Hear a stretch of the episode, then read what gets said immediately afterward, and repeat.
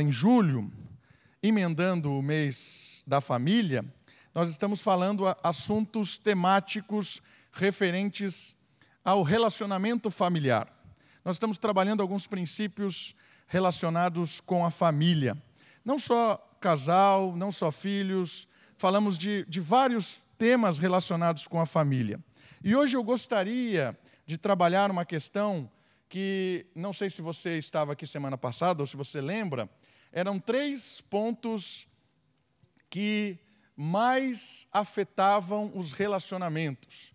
O primeiro ponto era a comunicação, que nós falamos semana passada, e um segundo ponto era a questão financeira, que inclusive o curso de sábado tem essa finalidade de nos fazer pensar a respeito de finanças. Mas hoje, na nossa meditação aqui, na nossa pregação, eu queria falar a respeito de liberdade financeira. O que é que vem na sua cabeça quando você ouve a palavra liberdade financeira, né? Olha lá o nosso indivíduo deitado no dinheiro. E normalmente quando se fala em igreja evangélica e liberdade financeira, você fala assim: o pastor nesse momento vai me roubar, né? Talvez você já está pensando nisso. Porque a igreja evangélica hoje tem esse conceito de que o pastor e a igreja, ela monta um esquema para tirar dinheiro de pessoas. Infelizmente, esse conceito tem muita verdade nisso, porque tem muita igreja evangélica, igreja evangélica, que tem essa ideia de explorar pessoas. Mas a questão bíblica, falando sobre finanças, ela é muito profunda. Porque uma coisa interessante é que quando a gente pensa em liberdade financeira, a gente fica pensando em questões de chegar num nível da nossa vida em que a gente vai ter sombra e água fresca. Trabalho a vida inteira que nem um louco, porque eu quero chegar um momento da minha vida em que eu quero desfrutar. Né? pendurar as chuteiras, colocar os pés para os altos e, e ficar de boa. Esse é o conceito, às vezes, que a gente tem com relação ao dinheiro. A gente trabalha, trabalha, trabalha para chegar no momento em que a gente quer aproveitar a vida. E, às vezes, esse conceito de liberdade econômica ou de liberdade financeira, ele está embutido até dentro do, do jovem. Não sei se você já conversou com alguns jovens que têm resistência ao casamento. Você, você pergunta para eles, por que, que vocês não casam? Ah, porque nós estamos buscando uma estabilidade financeira. E às vezes uma estabilidade financeira é isso aqui: deitar no dinheiro, estar tranquilo, né? Queridos, eu estou casado há 11, 11 anos e eu não tenho estabilidade financeira. Não dá para ter estabilidade financeira nesse conceito que está aqui no Data Show. Por isso eu queria que você pensasse junto comigo hoje alguns princípios bíblicos que norteiam o dinheiro. Um fato muito interessante da Bíblia é que a Bíblia fala muito mais sobre dinheiro do que céu e inferno juntos. Sabia disso? Se juntar todas as vezes que a Bíblia fala de céu e de inferno, não dá nem perto de tantas vezes que a Bíblia fala sobre dinheiro. Né? Porque a gente tem vários problemas ligados ao amor ao dinheiro. Às vezes a gente acha que o problema é o dinheiro, mas a Bíblia nunca fala que o problema é o dinheiro. O problema é o amor ao dinheiro. E o amor, às vezes, idólatra, né? virou um, um ídolo. Nós corremos atrás do vento e, na verdade, o vento é a questão financeira. Por isso, eu queria hoje trabalhar com esse conceito. E a primeira questão que eu gostaria de apresentar para vocês, irmãos, é o perigo. Onde é que está o perigo? O perigo está, muitas vezes, na propaganda em que a gente está inserido, ou no contexto em que a gente está inserido. Olha só, nós vivemos em um mundo de aparência. Acho que você já notou isso.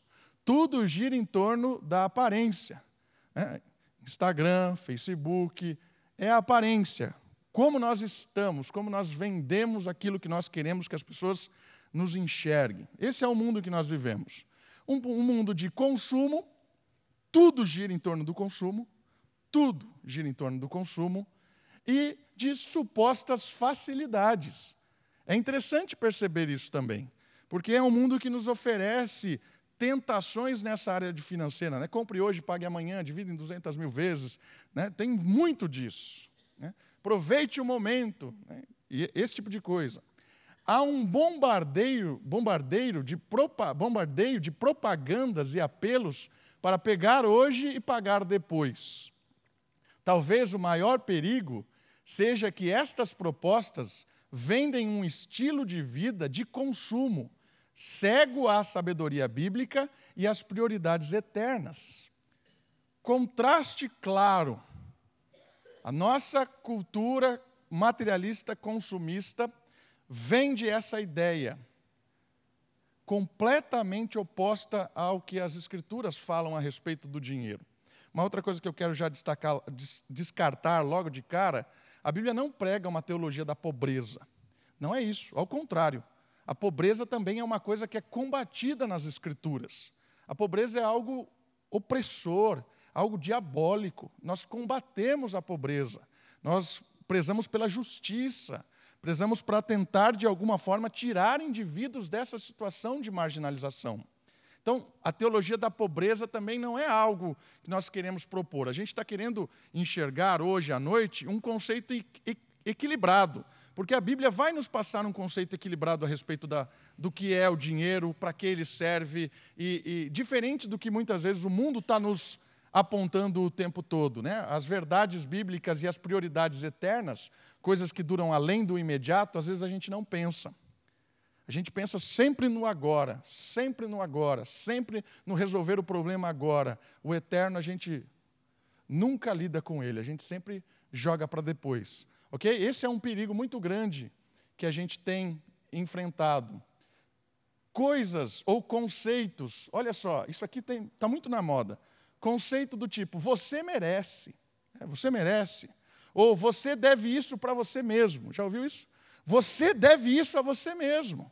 Por que não comprar? Por que não experimentar? Por que não viajar? E aí você joga tudo que não tem né, para agradar pessoas que você não gosta, para viver uma vida completamente desequilibrada. Né? Olha só, se não comprar agora, nunca mais, satisfação garantida. Você é o filho do rei, já ouviu isso? É? Tem várias, aqui posso indicar várias comunidades que você vai ouvir isso várias vezes à noite. Você é o filho do rei. Né? Como é que vai viver como mendigo, filho do rei? Está doido? Né? Isso é perigoso. São apelos que têm em comum com uma, uma filosofia materialista. Eu estou apresentando para vocês o nosso mundo, o nosso contexto, cuja finalidade é ganhar coisas a qualquer custo, dentro ou fora do plano de Deus. Queridos, isso tem penetrado de uma forma tão grande na igreja.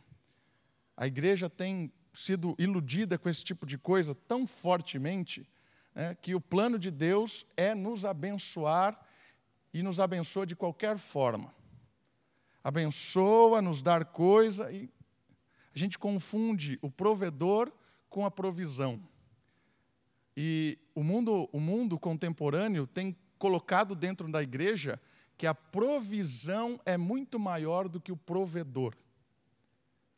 Aquilo que Deus nos dá é maior do que o próprio Deus. Isso tem entrado na igreja e às vezes está no nosso, na nossa cabeça esse tipo de coisa. Né? Às vezes a gente se alegra com as coisas que nós compramos, com aquilo que nós ganhamos e louvamos a Deus por esse tipo de coisa. Mas dificilmente a gente vê a realidade de Deus trabalhando no nosso caráter. Né? Quantas vezes nós agradecemos a Deus porque abandonamos um pecado, porque mudamos um estilo de vida egoísta, porque deixamos de fazer uma coisa que fazíamos? Quantas vezes nós agradecemos a Deus assim? Mas a gente sempre agradece a Deus por aquilo que Ele tem nos dado. E às vezes não, a maioria das vezes ela é material, fruto de uma cultura consumista. E a igreja tem bebido esse tipo de coisa. Né? Olha só essa reportagem para terminar e depois eu quero lançar princípios bíblicos. É uma reportagem de uma revista americana que o título era Afogando, Afogando em Dívidas. Olha um trecho dessa, dessa reportagem. Nosso comportamento financeiro é, de fato, uma expressão maior de quem nós somos por dentro. Mostra o quanto estamos dispostos a aceitar a realidade e o quanto queremos ser o que não somos. Olha que interessante. Por causa, a, a, reportagem analisava situações de pessoas afogadas em dívidas. E uma das conclusões era é, é essa aqui. Muitas pessoas estavam atoladas em dívidas por quê? Porque tinha um desejo de mostrar aquilo que não é, de viver aquilo que não tem condições. Por quê? Por causa do bombardeio que a gente está enfrentando desse mundo de aparência, de mostrar que você é feliz, de mostrar que você está bem, de mostrar que não tem problema, de mostrar. Isso vira uma pressão tão grande, isso vira um negócio tão opressor, que a pessoa acaba, às vezes, se afogando em dívidas. E olha só, dívidas nunca, nunca são uma questão apenas de dinheiro, mas revela atitudes sobre o dinheiro e sobre nós mesmos. O orgulho, a avareza, o egoísmo impulsionam as dívidas. O que eu quero dizer com isso? O perigo e o problema é muito mais embaixo. O problema é muito mais embaixo do que simplesmente um endividamento ou um desespero. Às vezes é a questão do coração. É um coração desejoso por coisas avarentas, egoístas, orgulhosas. Esse é o nosso coração. Queridos, esse é o panorama, esse é o perigo. Qual é a resposta bíblica? Dois princípios que vão nortear os nossos conselhos em Provérbios de hoje. Quais são os dois princípios? Dois textos. Vamos ler comigo? Então, o primeiro texto está em Mateus capítulo 6. Por favor. Mateus capítulo 6, verso 19 e 20. Eu quero apresentar o primeiro princípio que vai permear todos os nossos conselhos baseados em provérbios. Mateus, Evangelho segundo Mateus, capítulo 6, verso 19 a 20. Olha só, o primeiro princípio que vai permear os nossos conselhos em provérbios hoje. Não ajunteis tesouros na terra. De novo, não ajunteis tesouros na terra. De novo, não ajunteis tesouro na terra. Se eu repetir duzentas mil vezes, é difícil de convencer a nós mesmos dessa frase. É muito difícil. Porque você vai chegar amanhã no trabalho e vai ouvir o contrário.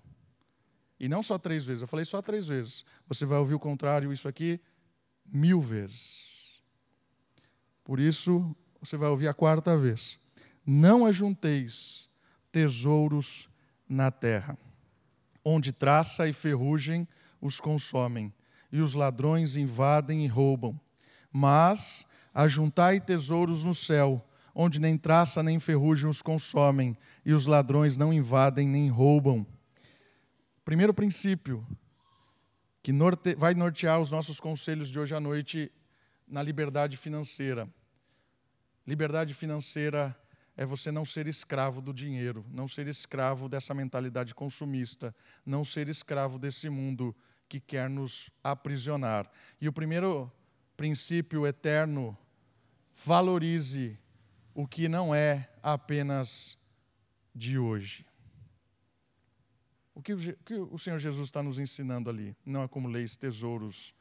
Ele está dizendo para a gente vender tudo e virar pobre? virar um, um, um ermitão, um monge, alguém que vai viver num mosteiro ou vai ficar andando pela rua vagueando sem nada. Não é isso. O que o Senhor Jesus está nos ensinando é que nós precisamos imediatamente acordar para não ser escravo do dinheiro, para não ser escravo de uma mentalidade do agora do viva o hoje, do experimente o hoje, para nos livrar de coisas tão passageiras. Primeiro princípio, no uso, na liberdade financeira. Pense no eterno. Pense nas coisas que vão ficar para a eternidade, coisas que você vai levar além daqui coisas que você vai levar para além dessa história. Lembrando que caixão não tem gaveta, não sei se vocês já observaram isso. Caixão não tem gaveta. Pense no eterno. E o segundo princípio está em Timóteo. Um pouquinho para frente, por favor, abra sua Bíblia, em 1 Timóteo capítulo 6, versículo 10. Primeira carta de Paulo a Timóteo.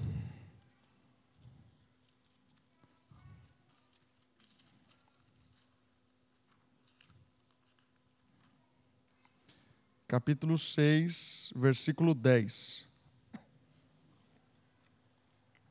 Segundo princípio que vai permear os nossos conselhos em Provérbios, para uma liberdade financeira, não ser escravo do dinheiro. 1 Timóteo 6,10 Porque o amor ao dinheiro é a raiz de todos os males. E por causa dessa cobiça, alguns se desviaram da fé e se tornaram e se torturaram com muitas dores. Segundo conceito, queridos, viva satisfeito em Deus. A nossa satisfação é no Senhor e não no que Ele dá. O que Ele dá é algo que a gente precisa confiar. Ele sabe o que você precisa, Ele sabe o que você está sofrendo, ele sabe a dor que você está sentindo, Ele sabe as contas que você tem para pagar, Ele sabe as dívidas que você tem, Ele sabe os desafios. Ele sabe.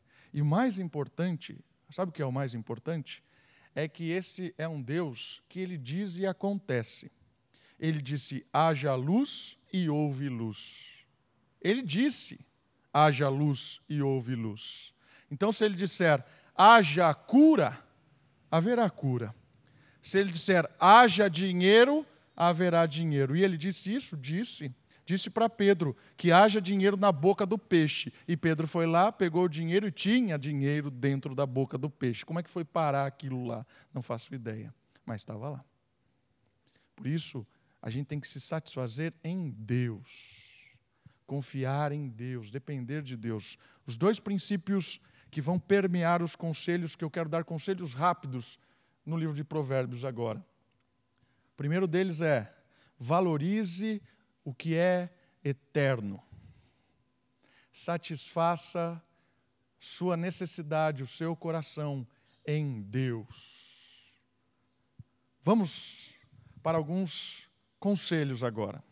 Eu quero dar conselhos baseados no livro de conselhos. E o livro de conselhos é o livro de Provérbios. Por que, que o livro de Provérbios é um livro de conselhos? Porque o livro de Provérbios é um livro de sabedoria. É um livro em que Salomão, que é o autor da maior parte dos, dos, dos, dos provérbios, ele quer dar o mapa da mina, ele quer dar o GPS, ele quer dar orientações para o filho você pode ler o começo do, dos livros de Provérbios, são orientações para o filho dele de como viver neste mundo, como bater menos a cabeça. E o livro de Provérbios não são livros de, não é um livro de promessa, ele é um livro de provérbios. Então, são verdades que, quando você aprende o princípio, você vive com sabedoria. Quando você aprende o princípio daquele provérbio, você vive de uma forma livre nesse mundo, vive de uma forma feliz, satisfeita nesse mundo. O provérbio, ele não é uma promessa, ele é um princípio de sabedoria para você aplicar no seu dia a dia. E eu gostaria de ver alguns princípios no livro de Provérbios que nos ajudará a viver uma vida de liberdade financeira. E o primeiro conselho de Provérbios é o conselho de confiar em Deus. O primeiro o conselho de Provérbios é confie em Deus. E eu quero ler dois, dois provérbios. Abra, por favor, comigo. Provérbios 11, 28. Provérbios, você vai rodar o livro de Provérbios comigo agora várias vezes. Provérbios, capítulo 11, verso 28. Olha só o que diz esse provérbio, esse princípio de sabedoria para viver neste mundo que a gente se encontra. Aquele que confia em suas riquezas cairá. Aquele que confia em suas riquezas cairá. mas os justos se renovarão como a folhagem. Ok? Vamos lá. Provérbio 3, volta um pouquinho comigo, 5 e 6. Provérbio capítulo 3, versículos 5 e 6. Dois versículos. Confia no Senhor de todo o coração e não no teu próprio entendimento.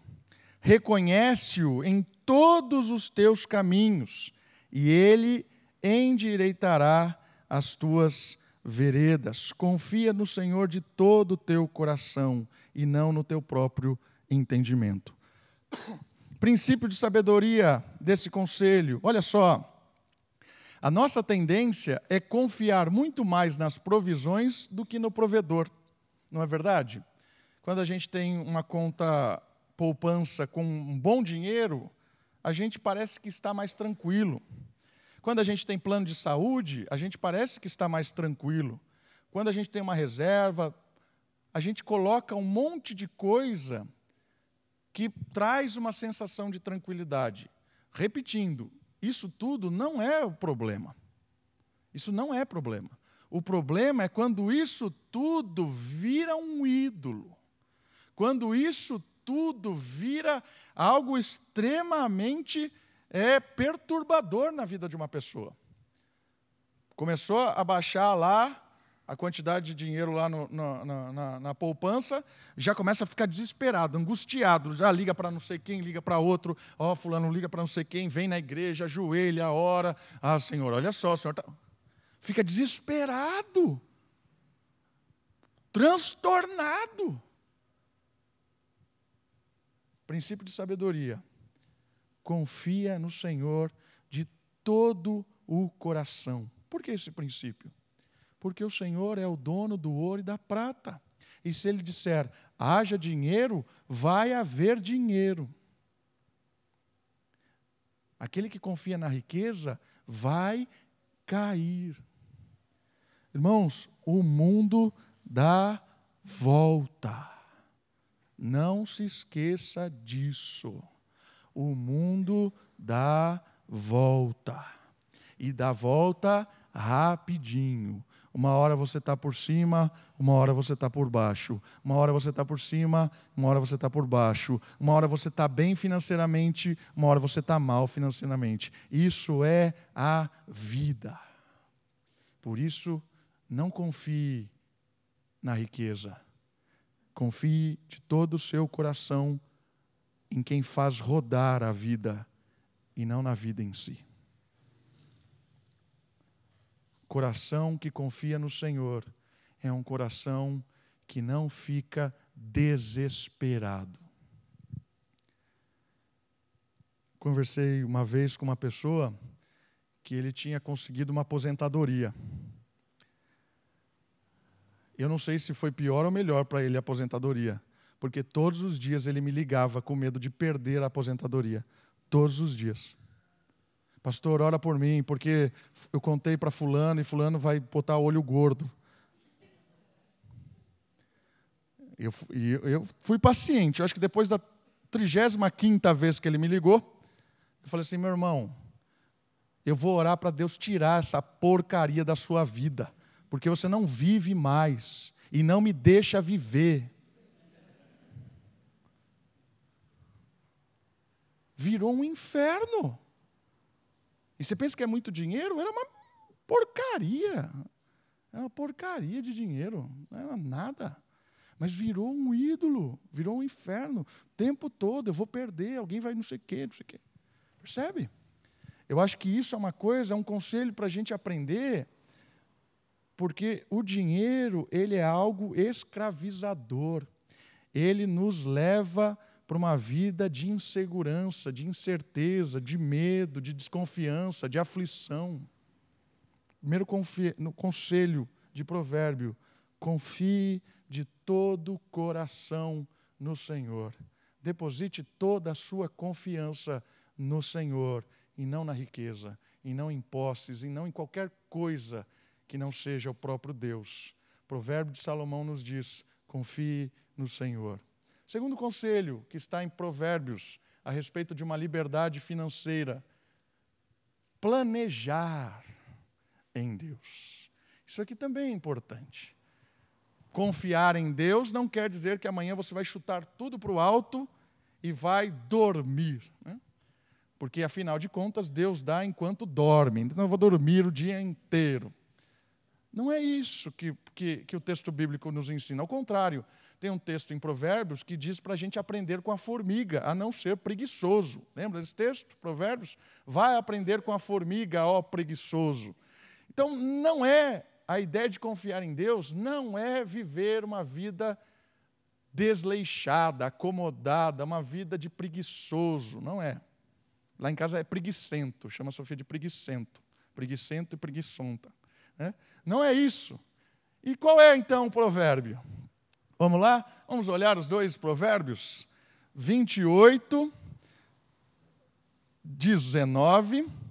Provérbio 28, 19. E depois, Provérbio 21, 5. Provérbio 28, 19. Quem lavra a sua terra se fartará de alimento, mas quem segue os preguiçosos se encherá de pobreza. Olha só. Né? Quem organiza, trabalha, prepara, se esforça, planeja. Né? Por que planejamento aqui? Porque não tem como você lavrar a terra em qualquer momento, em qualquer hora. Né? Se você for em Isaías, capítulo lá, acho que 28, 38, não lembro, Isaías ensina como preparar a terra. Tem um jeito certo. Para você preparar a terra, tem que ser o dia certo, o momento certo. Não é de qualquer jeito, precisa de planejamento. Então, o provérbio está nos dizendo: lavra a sua terra e se fartará de alimento, porque você planejou. Mas seguir como preguiçento, né, pobreza. Não vai ter o que comer. Porque o próprio Gálatas, né, a própria carta aos Gálatas diz assim: Deus trabalha com leis. É? Aquilo que o homem plantar, ele colhe. Deus não trabalha com milagres, tá bom? Milagres é extraordinário. Deus trabalha com o ordinário. Deus faz milagres? Faz. Quando? Quando Ele quer. Mas esse não é o método que Deus estabeleceu para esse mundo. Qual é o método? Tanto é que é milagre. Quando uma coisa, um milagre acontece, você se surpreende, porque não era aquilo que era para acontecer. É um milagre. Né? Você louva a Deus, se surpreende, se magnifica, de, é, é, é, tem uma, uma atitude de, de magnificar-se diante de Deus, porque é um milagre.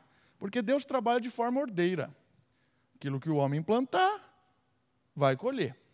Então, se plantar, tem o que, o que comer. Se não plantar, não tem. Não adianta não plantar e orar para chover frutas. Não vai chover frutas. Entende? Outro texto. 21, 5. 21, 5.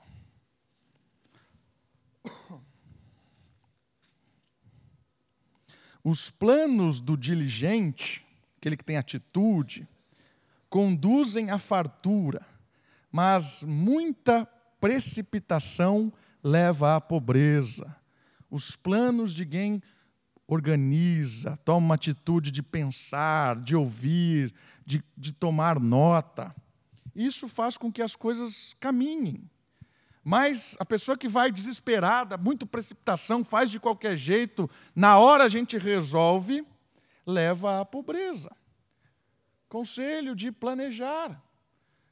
A liberdade financeira também se conquista com pessoas que respeitam aquilo que Deus nos dá. Qual é o princípio aqui eterno? O princípio eterno de satisfação em Deus e o princípio eterno de valorizar o que é além daqui. É que aquilo que Deus me dá não é meu, é de Deus. Então, se Deus me deu aquilo, eu vou usar aquilo da melhor maneira possível. Eu vou planejar, eu vou organizar, eu vou investir de uma forma certa. Por quê? Porque foi Deus quem me deu. Não quero tratar de qualquer jeito. Eu sou um mordomo e não o dono das coisas. O princípio eterno é esse: é Deus quem me deu. Então não é meu, é de Deus. Então, se não é, de, se não é meu, eu vou cuidar para o dono. A parábola do, dos talentos fala sobre isso. Ok? Olha só, a dependência nos faz planejar e trabalhar dentro do projeto de Deus e da ética da palavra. A gente investe o nosso dinheiro, faz planejamento baseado na ética da palavra de Deus. Vivemos uma vida justa, íntegra. Confiar não significa ausência de planejamento. Todas as vezes que somos iludidos nesta vida, corremos atrás de propostas fáceis e de dinheiro fácil. Quando a gente está endividado ou numa situação difícil, vem a proposta de dinheiro fácil, a gente acaba sendo iludido e acaba indo para o mau caminho. Por isso, o planejamento é importante. Se a sua situação é desesperadora com relação ao dinheiro, eu quero te dar um conselho baseado no planejar. Peça ajuda de alguém que saiba planejar. Peça ajuda de alguém, alguém de fora. Fala assim: olha só, olha aqui a minha situação é essa. Ó. Tá? É isso aqui que está a minha, a minha vida hoje. Eu não, eu não sei sair daqui. Talvez uma pessoa de fora que confia em Deus, que ama a Deus, como você está amando a Deus e querendo fazer, ele vai olhar aquilo e vai falar assim: olha, vamos, vamos te ajudar. Olha, acho que talvez você possa fazer aquilo, fazer aquilo outro. Conselhos de alguém que vai olhar a sua situação e vai te dar um norte. Não confie em proposta de dinheiro fácil. Por que, que você acha que tem gente que cai na história do bilhete premiado até hoje? Por quê? Dinheiro fácil. O tempo todo aparece isso. Internet, um monte de proposta de dinheiro fácil. É, as coisas lá consignadas. Cuidado com essas coisas. Cuidado. Pede ajuda de alguém de fora. Pede ajuda. Não precisa de um coaching na sua vida, você precisa de alguém que te dê conselhos bíblicos. É só pedir ajuda de alguém que entenda de finanças. Próximo conselho. Cuidado com empréstimos. Olha só o que Provérbios 22, 7 fala sobre isso. Provérbios 22, 7.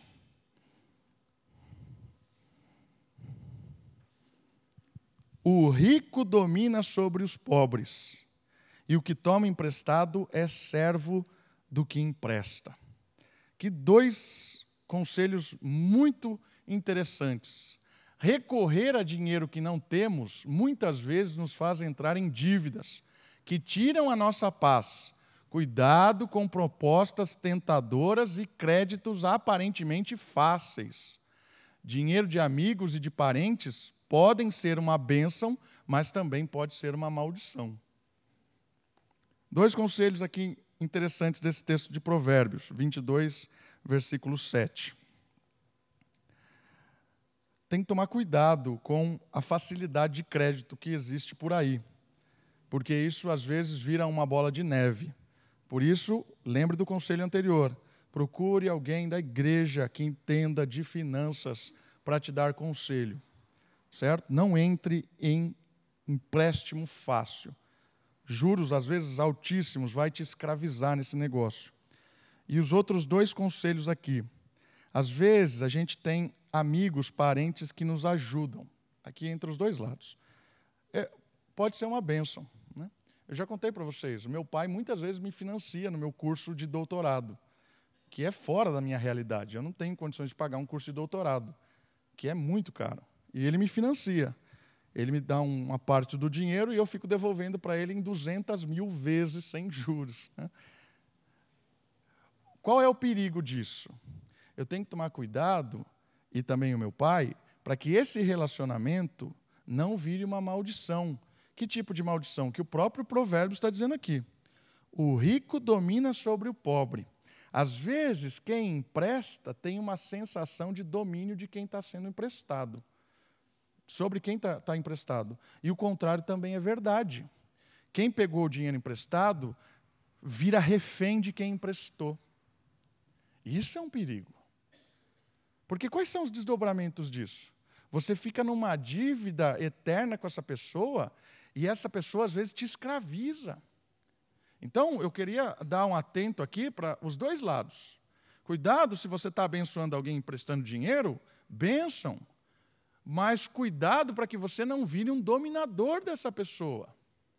Alguém que vai manipulá-la, usá-la, alguém que vai fazer com que seja um escudo para você, faz um monte de besteira e bota essa pessoa para te defender, ela virou um escravo seu.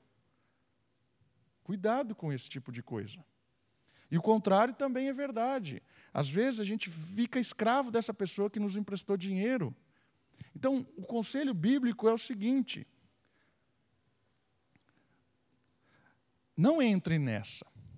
Mas se você entrou, se você entrou, haja como cristão. Tanto quem emprestou, se você emprestou, converse, trate com amor, não explore. Se você pediu dinheiro emprestado, se esforce para devolver o dinheiro, mas não seja cúmplice da opressão de alguém. Não seja cúmplice de alguém que te oprime. Saia disso. Liberte-se disso. Cuidado com dinheiro emprestado, por isso tira a liberdade da nossa vida. Outro conselho: rapidinho, estamos correndo aí. Não seja fiador de dívidas. Olha que conselho interessante isso aqui. Né? Como viver nesse mundo que tudo existe fiador, né? tudo, tudo. Alugar uma casa tem que ter fiador. Olha os provérbios. Provérbios 11, 15. Provérbios 11, 15.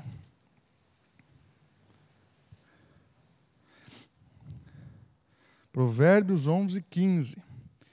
Quem fica como fiador de um estranho sofrerá prejuízo, mas quem foge da fiança estará seguro. E 22, 26 e 27. 22, 26 e 27. Não estejas entre os que se comprometem e ficam confiadores de dívidas. Se não tens com que pagar, por que deixarias levarem a cama onde te deitas? Certo? Quais são os, os conselhos aqui? Assumir compromisso como fiador é muito complicado, principalmente se você não tem o dinheiro para cumprir uma possível dívida. Evite essa situação para não perder o sono. Eu quero lembrar uma outra coisa: provérbios são provérbios, certo? O que isso quer dizer? Ele está proibindo você de emprestar dinheiro ou de receber o dinheiro emprestado? Não, ele está dando conselhos. Ele está proibindo você de ser fiador ou. Não, ele não está proibindo. Ele está te dando conselho. Qual é o conselho claro aqui? Se você não tem dinheiro para assumir uma possível dívida, não entre nesse enrosco. Você, vou ser fiador de alguém, por amizade e tudo mais, ah, fulano vai pagar. Você tem o dinheiro se ele não pagar? Não, não tenho. O provérbio está dizendo assim: cuidado, isso vai levar a sua cama. Vai levar a sua cama nesse negócio. Certo? Entende o que é um provérbio? Não está dizendo que você não pode ser fiador ou que você. Não é isso é que a gente tem que tomar cuidado com, esse, com essa situação. Porque vai que você é fiador de alguém e esse fulano de tal, por algum motivo, e talvez não seja nem desonestidade, enroscou-se financeiramente e vai cair sobre o seu colo essa dívida. Você vai pagar? Vou. Vai pagar com alegria? Vou pagar com alegria, porque eu amo esse indivíduo. Beleza, graças a Deus, faça isso. Não, não vou pagar com alegria, vou querer matar ele. Então, não empreste. Entendeu a diferença? Se você vai ser fiador e o cara não pagar, e o seu coração está dizendo assim: se ele não pagar, eu pago com alegria, porque eu amo esse cara, eu pago com alegria, seja fiador. Agora, se o seu coração falar assim: Ih, se ele não pagar, vou matar ele, vou vender meu rim, não sei. Não entre nessa. Perdeu? Entendeu a diferença do negócio? Já pense no, na consequência. Já pense na consequência antes de entrar num negócio desse. O provérbio está nos dizendo para pensar na consequência do negócio. Ok? Mais um. Está acabando. Cuidado com as ilusões dessa vida. Cuidado com as ilusões dessa vida. Provérbios 21, 17. Vamos lá comigo? Provérbios 21, 17. Provérbios 21, 17. Quem ama os prazeres empobrecerá. Quem ama o vinho e o azeite nunca enriquecerá. Né? O que, que ele está nos ensinando aqui? Cuidado com as ilusões. Né? O que, que ele está ensinando? As alegrias desta vida podem ser muito prazerosas, isso é bênção. Não tem problema nenhum nas alegrias. Tudo que Deus fez é bom, está em 1 Timóteo. Tem muita coisa boa nesse mundo para nós desfrutarmos. O próprio Salomão fala isso em Eclesiastes capítulo 9. Aproveite as coisas desta vida, viva com alegria. Mas devemos ter cuidado para ficarmos correndo atrás de sensações e perdermos o foco para o qual Deus nos chamou. É esse o conselho aqui. Cuidado para que a sua vida não seja uma vida hedonista. Olha que palavra bonita. O que significa hedonista? Hedonista é alguém que fica o tempo todo buscando prazer em qualquer coisa ou em qualquer situação. É tipo uma vida animalesca, né? porque o animal ele vive uma vida de menos dor, e, menos dor, mais prazer, menos dor, mais prazer. Essa é a situação do animal. Se você colocar em qualquer situação, ele vai sempre buscar menos dor e mais facilidade. Todo animal faz isso. E esse é um estilo de vida animalesco que, às vezes, nós, seres humanos, que somos racionais, adotamos. Queremos buscar o tempo todo prazer, alegria, felicidade, a qualquer custo. Esse é o problema. E aí vem as ilusões dessa vida. O provérbio está dizendo: cuidado para que os prazeres dessa vida, o problema não é o prazer. O problema é tornar o prazer um ídolo. Eu amo esse prazer acima de qualquer coisa, de qualquer pessoa. Eu pago o preço que tiver por isso. Não vivo sem isso. O que acontece? Empobrecerá, virará escravo. Irmãos, não se iludam nessa vida. Não se iludam. Nessa vida está cheio de fogos de artifício lá, explodindo, bonito. Está é, tá lá. A hora que você chega de lá, nesses fogos de artifício, não tem nada. Vazio, morte, abandono, sofrimento, insegurança. Só coisa que iluminou cinco segundos e sumiu. É a beleza dos fogos de, Copacabana. Faz desenho, faz coração, né? Já viu aquilo lá? Aquela 15 minutos, né? Maravilhoso. Acabou. 15 minutos, acabou. Milhões de dinheiro explodiram. Eles fazem isso porque aqueles 3 milhões que estão na praia pagaram por aquilo. Né? Mas, às vezes, nós corremos atrás de sensações, de ilusões dessa vida que não valem a pena. Não valem a pena. E, e os dois de baixo, muito legal. Vinho e azeite. Né? Qual é a, ideia do vinho e do azeite aqui? O vinho é o momento de prazer, de alegria. O vinho na Bíblia ele é usado nos dois sentidos, né? No cuidado com o vinho e também se alegre com o vinho, porque o vinho tem a sensação de prazer, de alegria. Você está na mesa com os amigos e também tem a ideia de aquilo que vai te iludir, te, te desviar do foco. E o azeite tem a, a ideia de purificação, de se preparar para uma festa, de ser ungido, de ser escolhido. Tem essa ideia. Então, cuidado com a, a, as propostas. É isso que, isso tá, é isso que o provérbio está nos dizendo. Porque são sensações que nos levam para longe de Deus. E o último, o último conselho baseado em provérbios.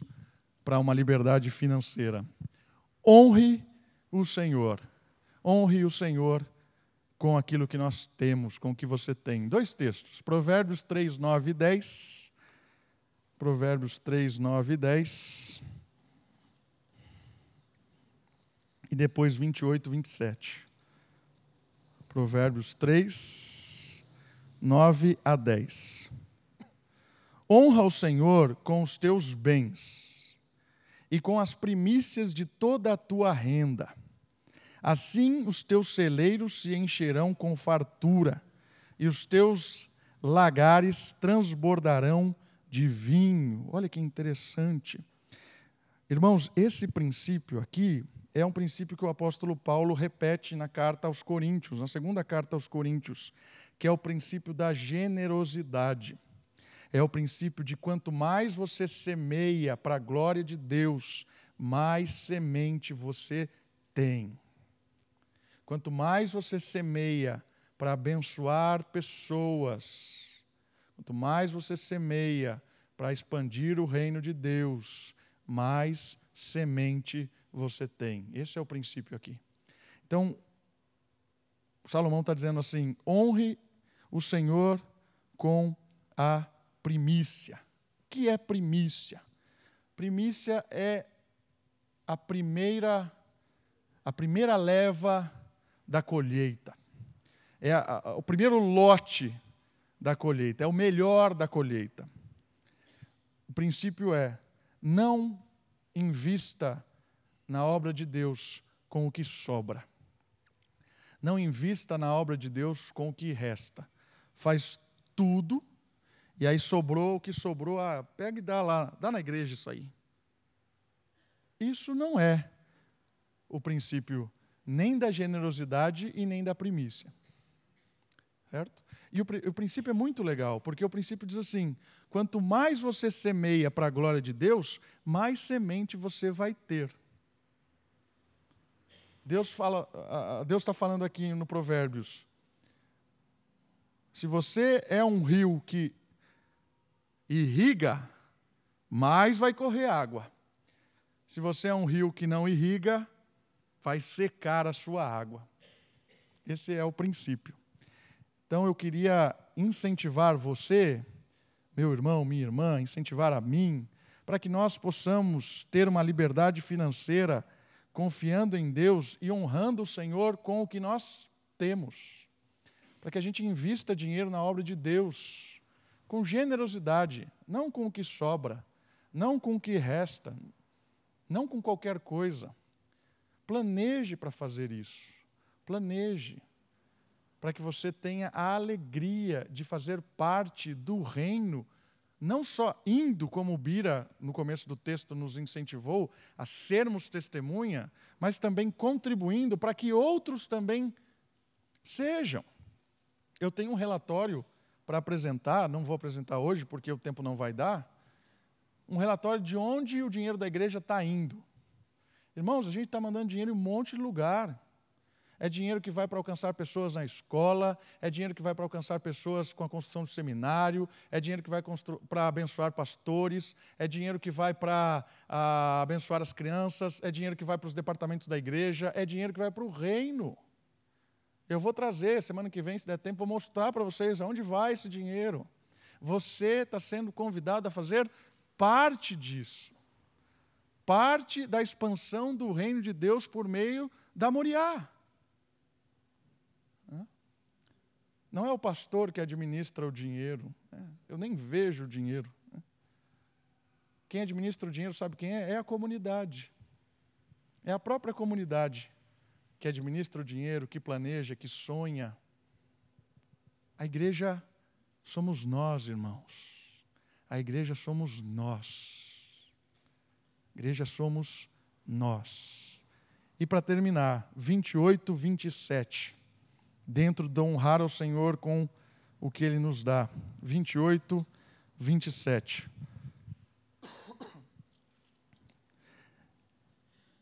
Quem dá ao pobre não terá falta, mas quem fecha os olhos para isso terá muitas maldições. Olha que interessante isso também, né? Quem dá ao pobre não terá falta, mas quem fecha os olhos para isso terá muitas maldições. Qual é o princípio? Queridos, a gente não pode se alienar nesse mundo. E às vezes a gente tem a tendência a se alienar. Como é que a gente se aliena? A gente se aliena quando a gente acha que Deus nos chamou para sermos felizes. Se você é feliz o tempo todo, eu quero dizer para você que você é um alienado. Não é possível que você é feliz o tempo todo. Uma vez, a Sofia começou a discutir comigo que ela queria que eu comprasse um negócio para ela. Aí, ela falou para mim assim. Ah, não lembro, faz tempo isso. Ah, ela, ela falou, ela, ela, ela me questionou, né? Ah, você não me dá isso, não sei o que lá, não sei o que lá. É? Começou a falar um monte de coisa. E eu falei para ela assim: vem aqui, eu quero te mostrar um negócio. Aí a gente foi lá para o pro Google. E eu digitei lá: crianças na África. Você sabe o que apareceu, né? Deixei ela lá. Não, papai, não. Vai ficar aí agora. Vai ver todas as fotos. Aí começou a chorar. E ela disse assim para mim: Pai, eu não quero ser ingrata. Se a gente é feliz o tempo todo, a gente não está vendo as pessoas chorarem lá fora.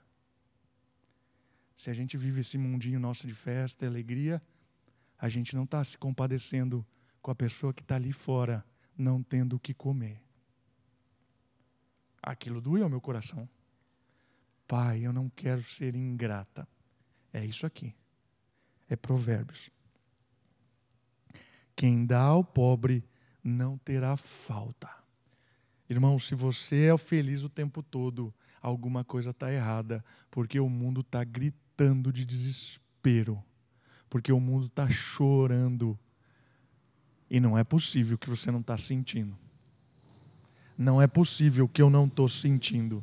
Não é possível que eu não chore por isso que eu não me entristeça por isso e que eu não queira de alguma forma colaborar com a expansão do reino, porque aonde o reino chega, pessoas são libertas da pobreza, da tristeza, da opressão, pessoas são libertas. Eu quero colaborar com a expansão do reino, e a única forma de colaborar com a expansão do reino, é, de colaborar com a libertação dessas pessoas, é por meio da expansão do reino de Deus, porque é só o reino de Deus que liberta de verdade. É só o reino de Deus que traz libertação para as pessoas verdadeira. Por isso vale a pena se envolver com o reino de Deus. Se você não pode ir, invista em quem pode ir. Mas não se feche, não se isole, não feche a porta para que o mundo está gritando e Deus está nos chamando para levar o Evangelho para esse mundo e para abençoar as pessoas com a salvação, que é a libertação do mundo do domínio das trevas. Vamos orar? Abaixe sua cabeça, feche os seus olhos. Olha o Senhor, peça a Ele que nos dê sabedoria para administrar os nossos bens. Peça a Ele que te dê liberdade financeira que você não seja, que eu não seja escravo desse dinheiro, que o amor ao dinheiro não seja algo no nosso coração, mas que nós tenhamos o desejo verdadeiro de usar aquilo que Deus nos dá para abençoar pessoas e para ser feliz com aqueles que a gente ama de uma maneira justa, íntegra, equilibrada, para a glória de Deus. Olha o Senhor.